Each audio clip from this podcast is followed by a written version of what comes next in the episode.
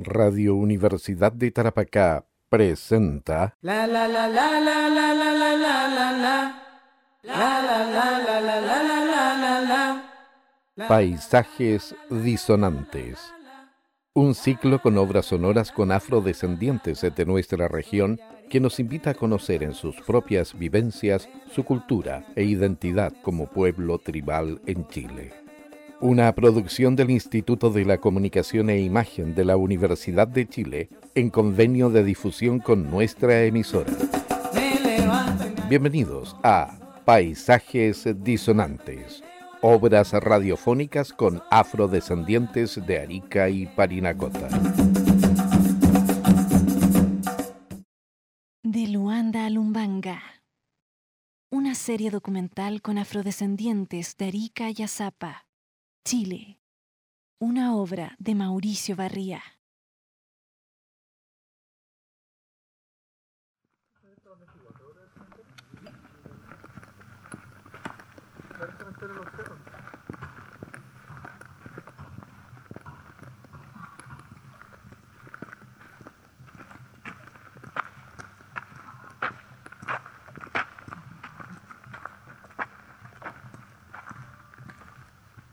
Prende la linterna, sí, Traído tu cruz, a tener la bendición.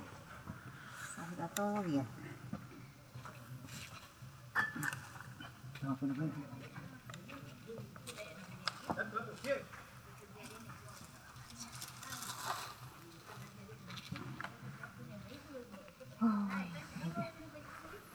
¿Quién llama a la carne? ¿Nadie tiene el nombre de la carne? No, la Karen está llamando a los músicos.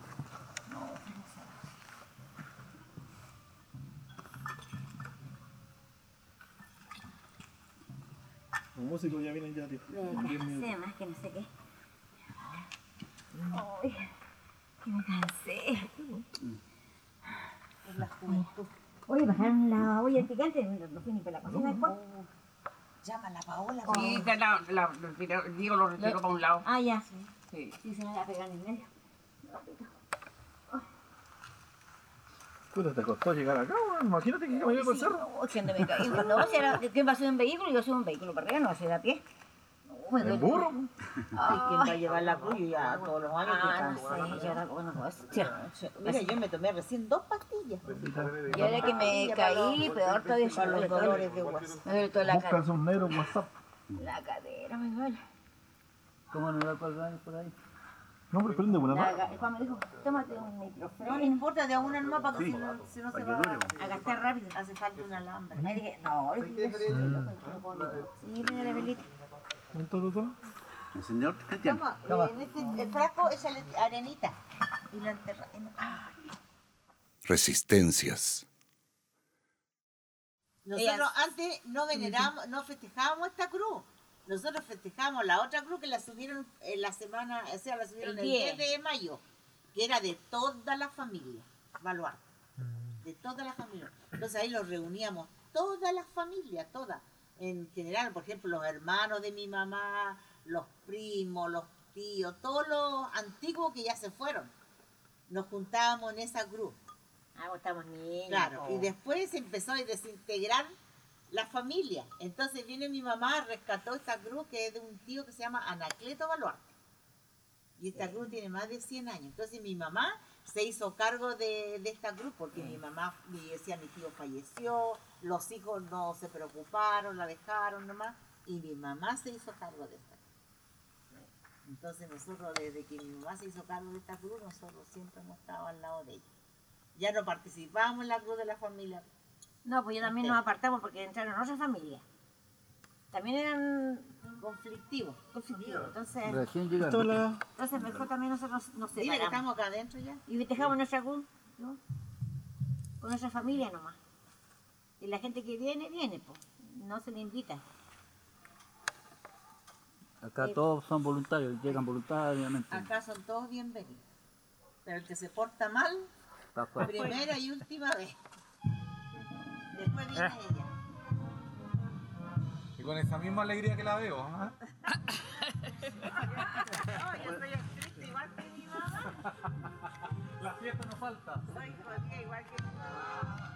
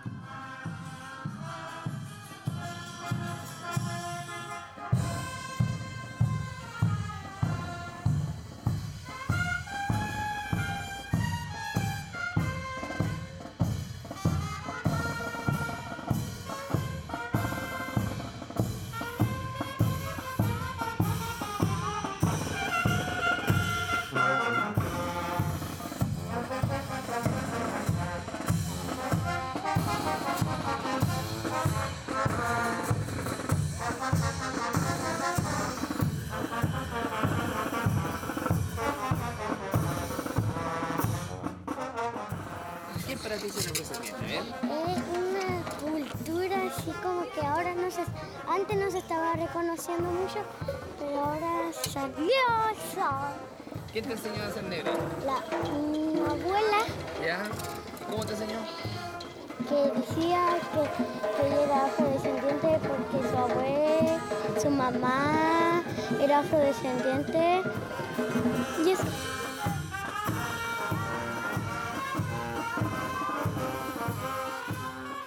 Para ti ser afrodescendiente.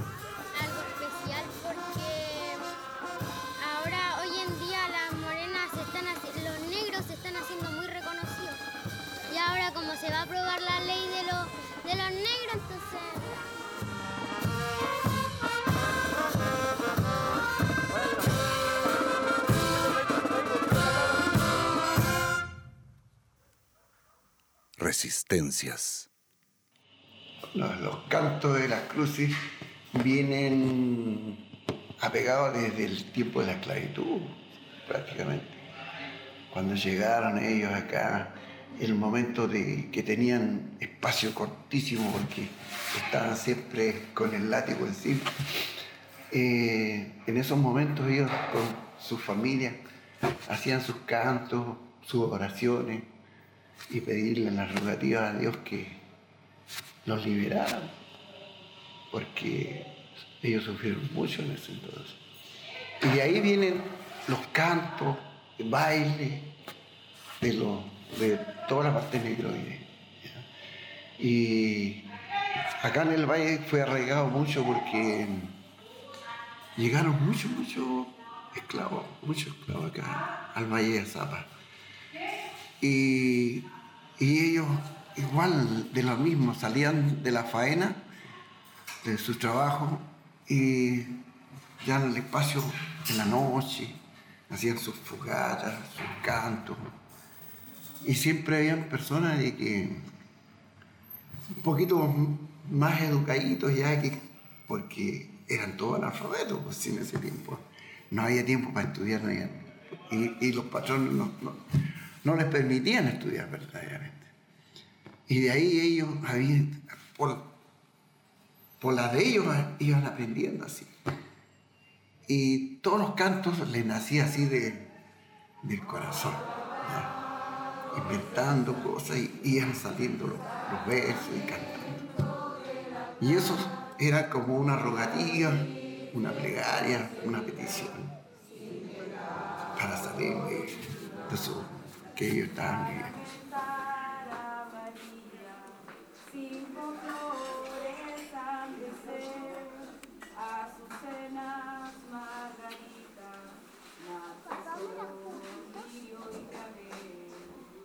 y se festejaba la Cruz de Mayo que viene de los ancestros, de los ancestros. Entonces nosotros siempre escuchábamos las canciones, se nos quedan grabadas, porque la- las canciones de la Cruz de Mayo es todo el proceso de la crucificación del Señor en la cruz, que Él murió en la cruz por salvarnos por, de nuestros pecados y tener eh, un respeto, porque con la cruz se tiene mucha fe para el bienestar de la familia, para el bienestar de la cosecha, sea buena, sobre todo antiguamente era la aceituna, los olivos.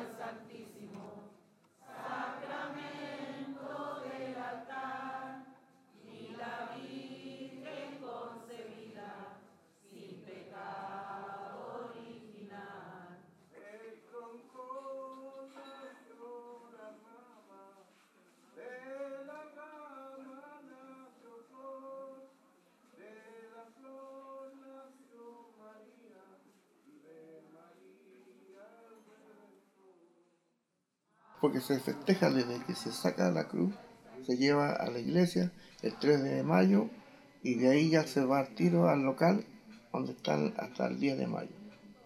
Entonces todas las noches se le canta y hacían caliente en la noche para tomar y chocolate. Entonces, eh, algunos días todavía cantaba él y después la mayoría cantaba yo todos los días. Y antiguamente había otros tipos de, de melodías, no solamente el tradicional que habla Buenas noches, Cruz de Mayo, buenas noches, Santa Cruz, la noche te vengo a dar con el mar. eh, cuando, cuando uno hay tres partes, tres cosas cuando dice en tu santo altar sagrado o eh, en tu hay tres, tres estrofas que uno le puede agregar.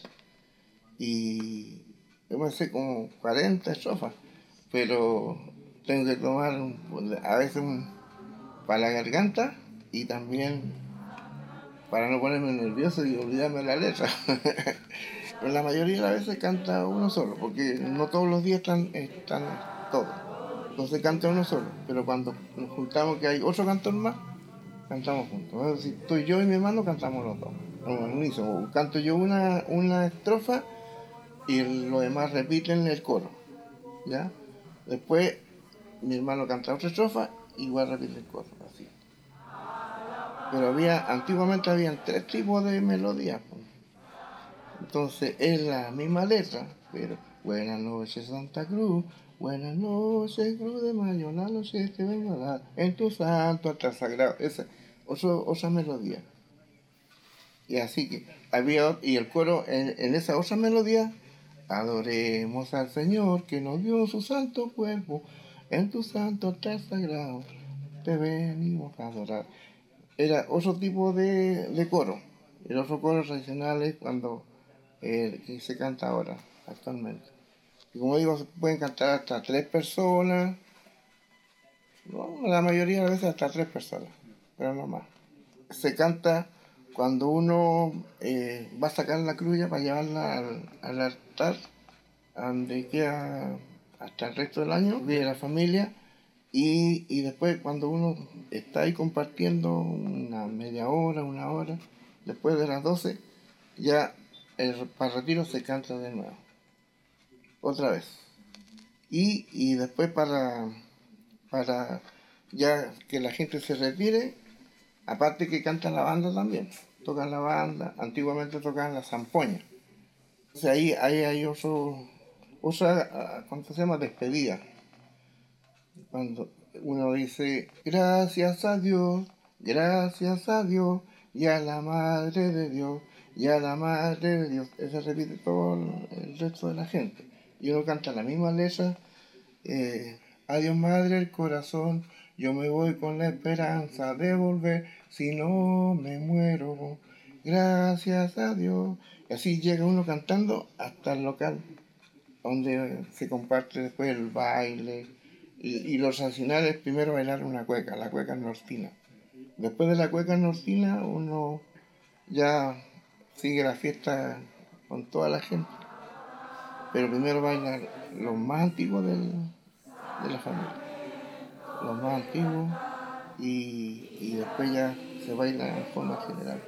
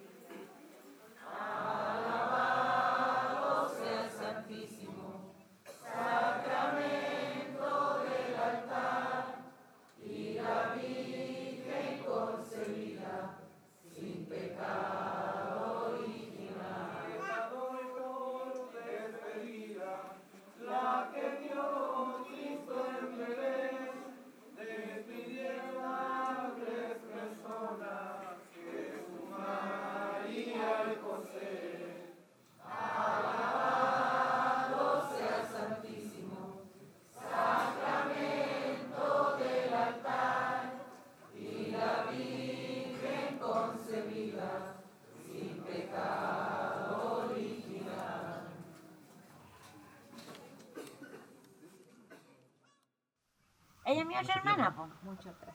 Ella, la- Sí, sí. ella, la, Sí, ella la saludé. segunda. Sí, lo saludamos. Yo soy la tercera. La otra, la chica, la, La, la cuarta. la cuarta. E- Esa es más chica. No, pues y el pelado, el- la guagua. pues. Y No, disculpe- pero hablando de y las disculpe, mujeres. ¿cuán- ¿cuántos años tienen ustedes como hermanos, digamos, esta tradición? Ustedes, digamos. Oh, desde que mi mamá estaba, ah, desde que mi mamá ¿Cuánto- se fue. ¿Cuántos pues. años murió? Pero no mucho antes, pues mi mamá estaba No, pero de nosotros hicimos cargo, cargo, de cuando mi mamita falleció. Ya hace como ocho años más o menos, ¿no? ¿Me va a poner la otra? Mi mamá, Espera, sí. espera. Sí, pues ahí está la fecha. ¿Cuándo falleció mi mamá? En, en mayo. Pero claro, claro, lo teníamos ya con mi mamá, siempre estábamos con mi mamá. pues. Ah, siempre, pero. pues. No, lo dejó pero. el legado a nosotros. De esta sí, etapa, pues. de esta etapa, claro. Claro, lo dejó el legado hace como 7, 8 años, más o menos. Ya, pero el Y ahí legado, a el ver a la legado. bisabuela. Pero lo que ponía No, no. el billete, el gasto, todo era mi mamá, po. Ella era la patriarca, pues, así, ella la que mandaba toda la cosa Olga mucho antes y mi mamá después ya dejó de poner porque ya mi mamá ya no, no se sentía en condiciones. Pero ella, la, ella, ella- Ella es la que siempre dirigía todo el buque. claro, ella sí. pues. Mira, acuérdate que la última vez puso, hasta el último puso un saco de papas, ¿te acuerdas? Por eso, po. Pero ya no. hacía los gastos de la banda Ah, no. como antiguamente. Para eso estaban Que ustedes. compraba Por eso, la carne, claro, por eso lo dejó todo. a nosotros. Ya No, pues empezamos ya nosotros nosotros. ya empezamos, nos casamos, ya cada uno empezaba a aportar más. a- o sea, ella tiene la tradición por sus padres. Por sus padres, pero Mi en ese mamá tiempo, tiene de sus padres y nosotros tenemos de nuestra madre. claro, y ustedes honraban a sus padres de, de Tomasa, digamos, a su mamá. Entonces uno a va su de, abuelo. genera- de generación en generación. Y ahora los, los niños chicos son los que se entusiasman y, y también cantan. Después ellos ya tienen que seguir. por La semilla. ¿Qué es auténtico? ¿Qué es cultura? ¿Quién inventa la cultura? ¿Qué es lo auténtico de una cultura? Y de verdad ha sido un proceso de, de- de reconstrucción. Esto ha sido reconstruir una historia que fue negada. Nosotros, ¿cómo comenzamos con esto? ¿Cómo comenzamos a reconstruir la historia? Fue por el, por el relato, por el relato de nuestros abuelos. Y, y así, y así se fue construyendo entonces el tumbe. Lo único que ha estado como más o menos eh, puro y se ha conservado ha sido la Cruz de Mayo. O los bailes también de los morenos, que muchas de nuestras familias son los que crearon los morenos de paso. Y todo eso viene de una reconstrucción. El tumbe. Bueno, el tumbe es una descendencia peruana. El tumbe no es chileno. El tumbe es una descendencia peruana. Viene de. A ver. De una fiesta criolla peruana. eh, donde está una parte que se le pone un un este aquí en la cola del hombre y, y la mujer tiene que prenderle y va bailando, ah, un pañuelo, lo que sea, pero antes no, era como un, como un papel, caballo, una como una cola de caballo, una cosa así, y la mujer tenía que ir para prendérselo y el hombre moviendo, o viceversa, la mujer también, y el hombre para poder prendérselo. Pero eso es una descendencia peruana. Y no es, no es de acá del, del sur peruano, ¿ah? es del norte peruano. Más cerca de la frontera con, con Ecuador, para allá. De allá viene el tumbe, vienen varios bailes.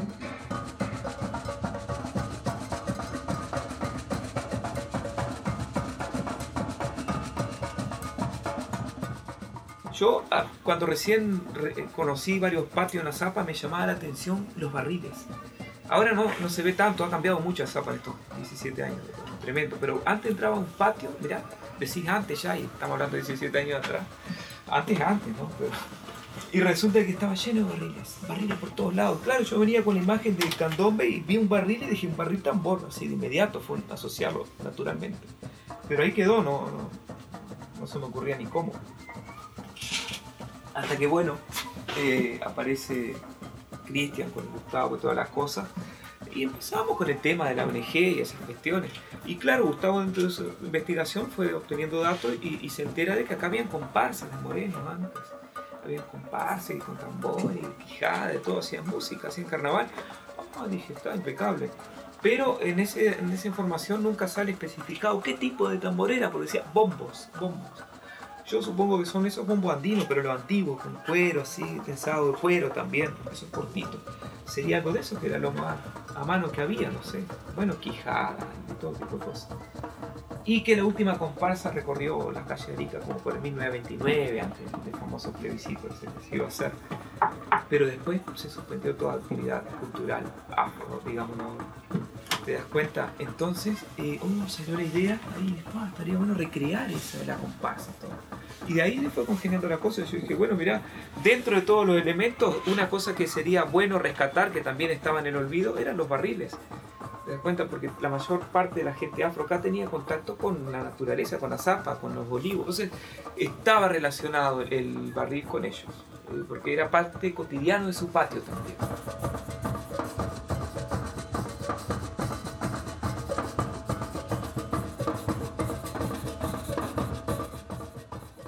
Y, de ahí comenzamos a formar el, el- tumbe. Entonces dividimos el, por ejemplo, eh, obviamente iba eh, un tambor agudo, que es el repique, que hace el 3, siempre, que está hecho con cuero de chivo, ¿verdad? Ese tambor va con tensores o, va con un cuero más fino para que suene más agudo. Y la contraparte era el bombo, que era el barril, tal cual, ¿verdad? Que iba con, con cuero de vaca.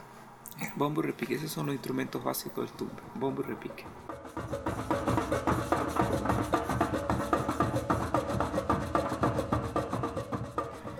Eh, y, y bueno, pero cómo, ¿de dónde se nos ocurrió hacer ese tipo de ritmo? De cómo tocábamos, porque uno puede agarrar cualquier cosa y bueno, ¿y ¿cómo toca? ¿Qué, qué toca?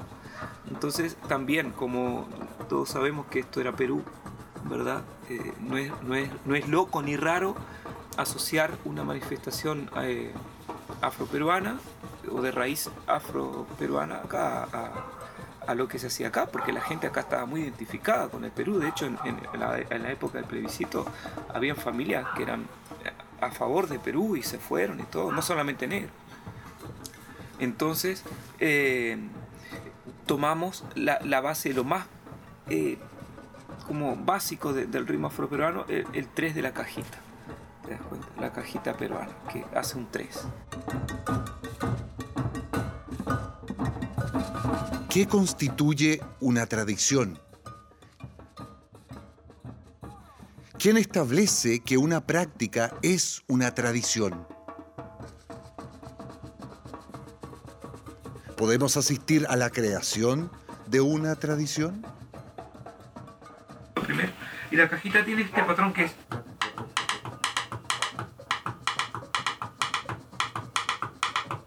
¿Verdad? Esta es la tapa, vendría a ser la tapa.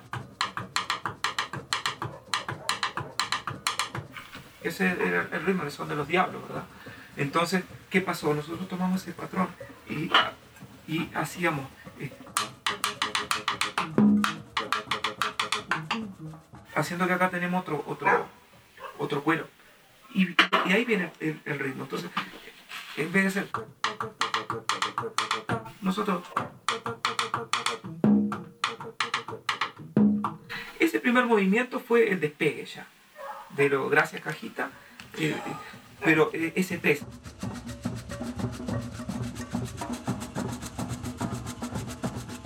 Pero ojo, hay una gran coincidencia que el 3 es una cuestión de los negros de contar en 3, hacer en 3. Está en Cuba, está en Colombia, está en Perú, está acá, está en Uruguay, está en toda Sudamérica, está distribuida, el mismo África también, el 3, ¿te das cuenta? Entonces es una, cu- a veces el, el 3 ahí lo hacían así, en Uruguay lo hacen haciendo el 1 en otro momento, en Cuba hacen el 3 haciendo el 1 en otro momento, pero el 3, ¿te das cuenta? O coincidentemente queda conectado con toda la raíz afro-latinoamericana, el ritmo. Entonces volvemos. Pero tuvimos un primer problema técnico, que éramos pocos tocadores, éramos cuatro o cinco. Los tambores sonaban poco, porque nosotros quisimos recrear el último pasacalle, que fue un 6 de enero, que lo volvimos a retomar, eh, ¿verdad? Después de 1929, recién el 6 de enero del 2001, por ahí se volvió a, a hacer por la calle la comparsa. Y éramos los locos nosotros. Íbamos así, ta, ta, ta, ta, ta, ta, ta, tum, pero rompíamos todo el casco, diríamos. Esto se rompía mucho porque había que percutir demasiado acá. Entonces se rompía. Esto no está funcionando. Fue la primera cosa que dijimos, wow, qué problema. Entonces, ¿cómo hacemos? Eh, bueno, agrandemos el casco, diríamos esto, pero aquí pusieron unos más ya con el barril entero, ¿te das cuenta? Y utilizamos un solo cuero. Ah, bueno, se fue este cuero, se va una baqueta, porque originalmente era con dos baquetas, se va una baqueta, porque ahora no necesitamos percutir acá, ¿verdad? Y nos quedamos así con un cuero. Que también manteníamos ese sistema de torniquete, que no lo sabíamos hacer y no funcionaba. Ese torniquete era un peligro. Era una cuerda que hacía así y uno, su sistema de torniquete, uno va torneando y tensaba. Pero aquello era un peligro. Ese, ese palito se salía con la tensión que tenía, apuñalabas a uno. Es decir, iba a terminar alguien muerto. Esto no está funcionando tampoco. Y no lográbamos la tensión. Yo le dije, bueno, en Uruguay lo que se hace es clavar. Se clava. Ah, está. Y se clavó. Y por eso el tumbe, el tumbe era esclavado. Solucionado. ¿De dónde proceden nuestras tradiciones? ¿Acaso de las familias? ¿Acaso del Estado? ¿Es la familia el origen de una cultura? ¿Cómo una cultura determina que algo es una tradición?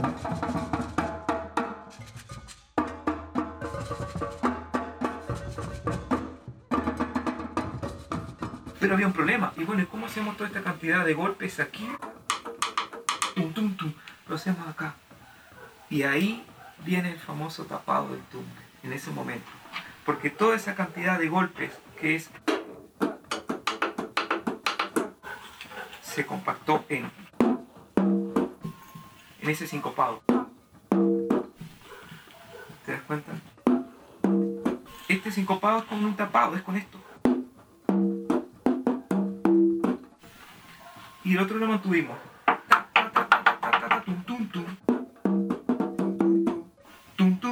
Ese lo mantuvimos.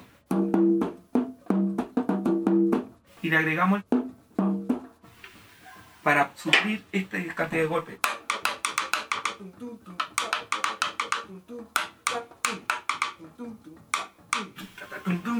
Y seguimos en el mismo, en el mismo tiempo.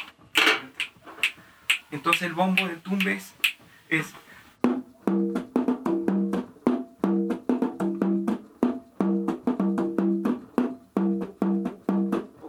también.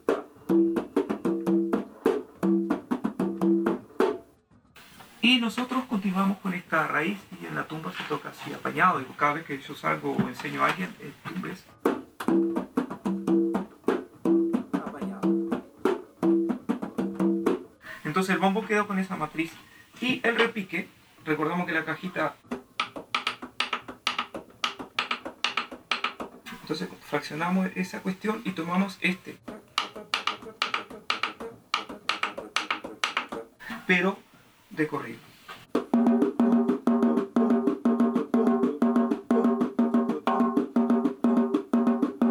Haciendo el 3 en la cajita hace esa pausa. Este es de corrido fue inicialmente eso. Luego, obviamente, como percusionistas, nosotros en este nuevo ritmo fuimos agarrando habilidad y haciendo cosas nuevas. Porque antes, lo, lo primero que. Porque casi nadie quería tocar esto y decía, ah, qué fome. Pero no, esto tiene una riqueza tremenda. Porque también uno va.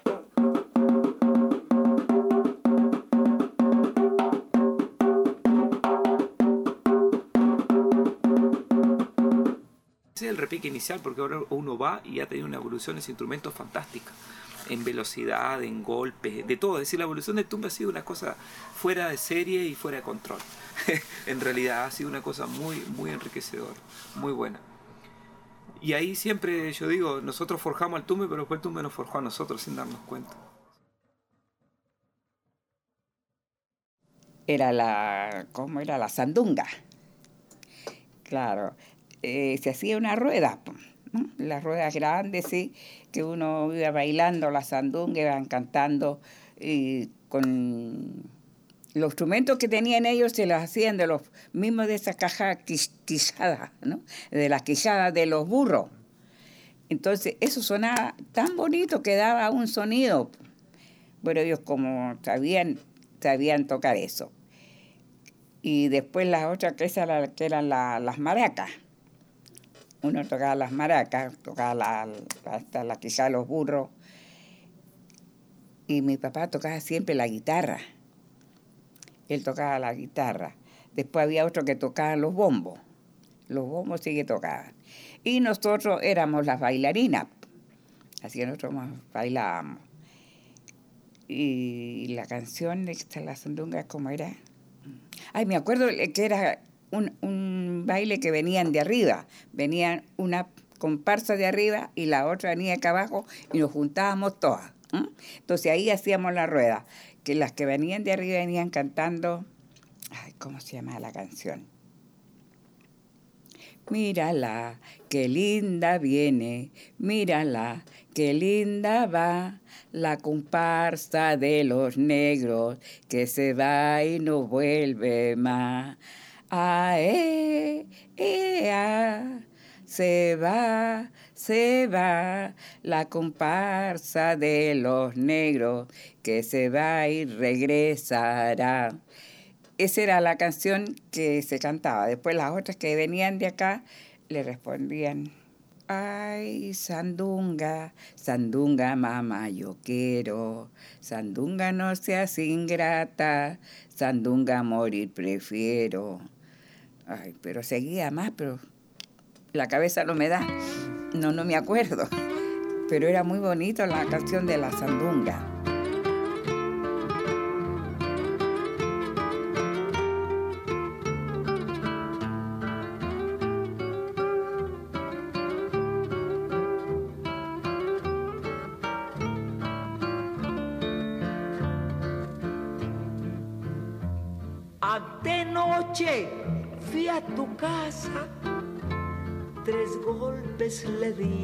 Candado. Tú no sirves para Lo hacían aquí en San Miguel, en el pueblito de San Miguel, porque era una sola calle. po. Entonces, pues casa acá y la casa acá y estaba la calle. Entonces ahí se juntaban venían los que venían de arriba y los que venían de acá abajo. Pueblos de Valle acá abajo y los que venían de acá de Pau Gómez, de toda la gente que se juntaba. Y los de arriba los que venían de Sobraya, de Cerro Blanco, todo eso. Entonces, pero venían ya dispuestos a juntarse para hacer la fiesta de los carnavales.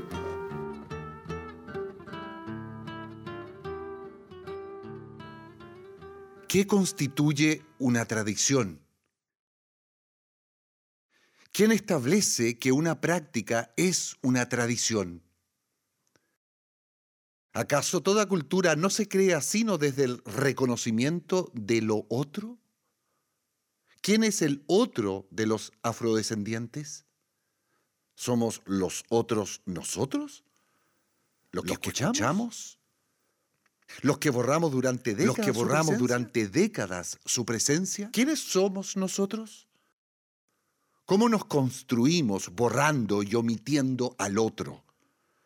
¿Acaso no necesitábamos borrar al otro para ser nosotros? Resistencias.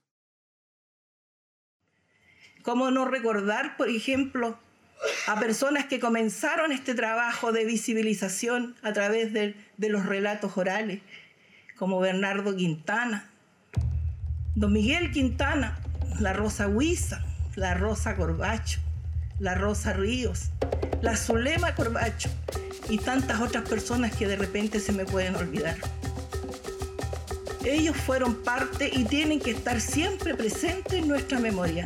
¿Y qué decir de las mujeres que también fueron, han sido y fueron el pilar fundamental de las comunidades y de las familias?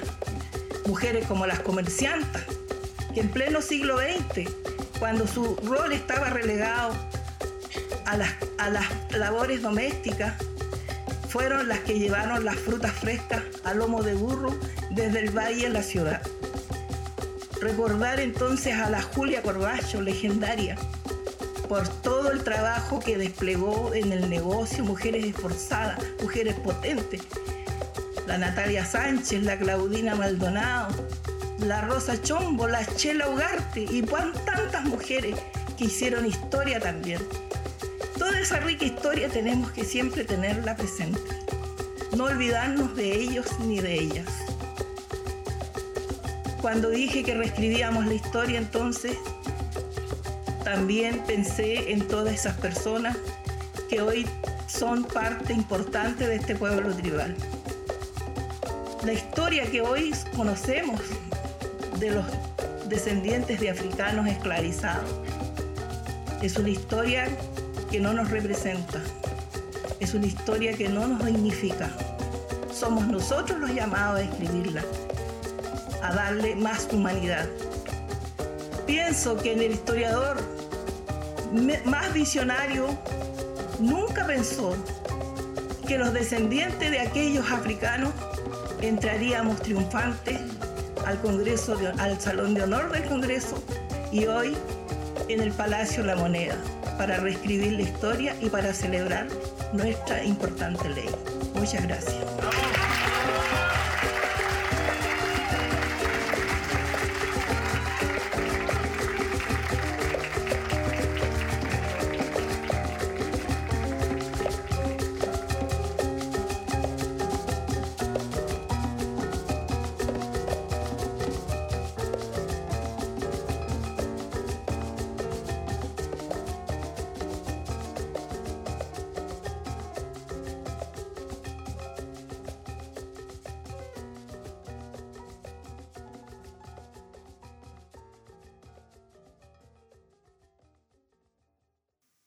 Por más de 200 años, la presencia africana fue un rasgo celosamente borrado de nuestro imaginario nacional. Se dijo que hubo poca esclavitud. Se dijo que se habían mezclado hasta desaparecer. Se dijo que habían peleado en el regimiento de pardos y los sobrevivientes se fueron a Perú. Se dijo que simplemente no existían. Se dijo que si en Chile hubiesen negros, habría ritmo y color. Se dijo que en realidad eran peruanos.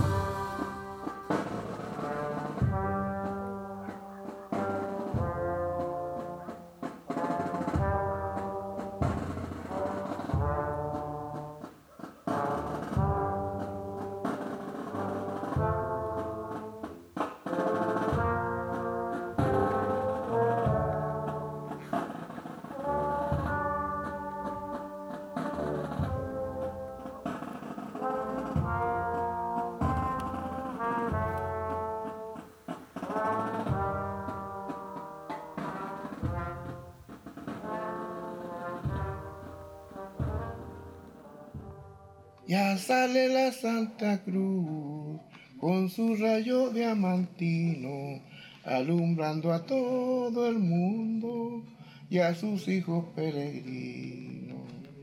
Ya sale la Santa Cruz con su rayo diamantino, alumbrando a todo el mundo y a sus hijos peregrinos. Con tres clavos me persino y me abrazó de la cruz.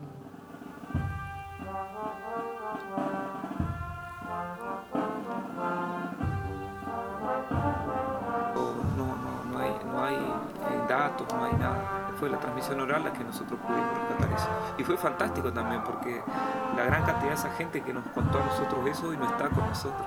Y date cuenta que si no fuera por ese momento, no estaríamos, ustedes no estarían acá, yo no les estaría contando esto, es increíble, ¿no? Es una cosa.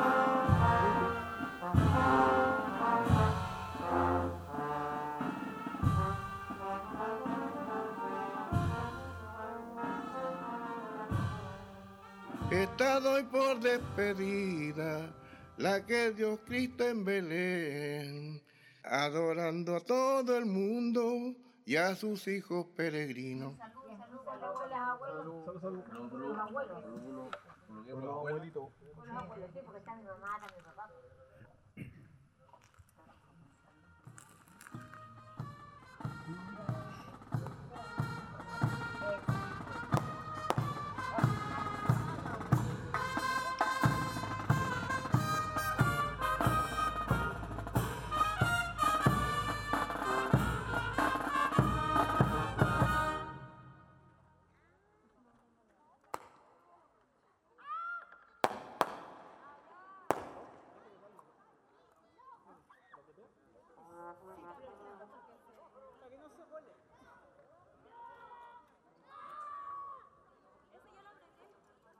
En Radio Universidad de Tarapacá han escuchado La la la la la la la la la la la.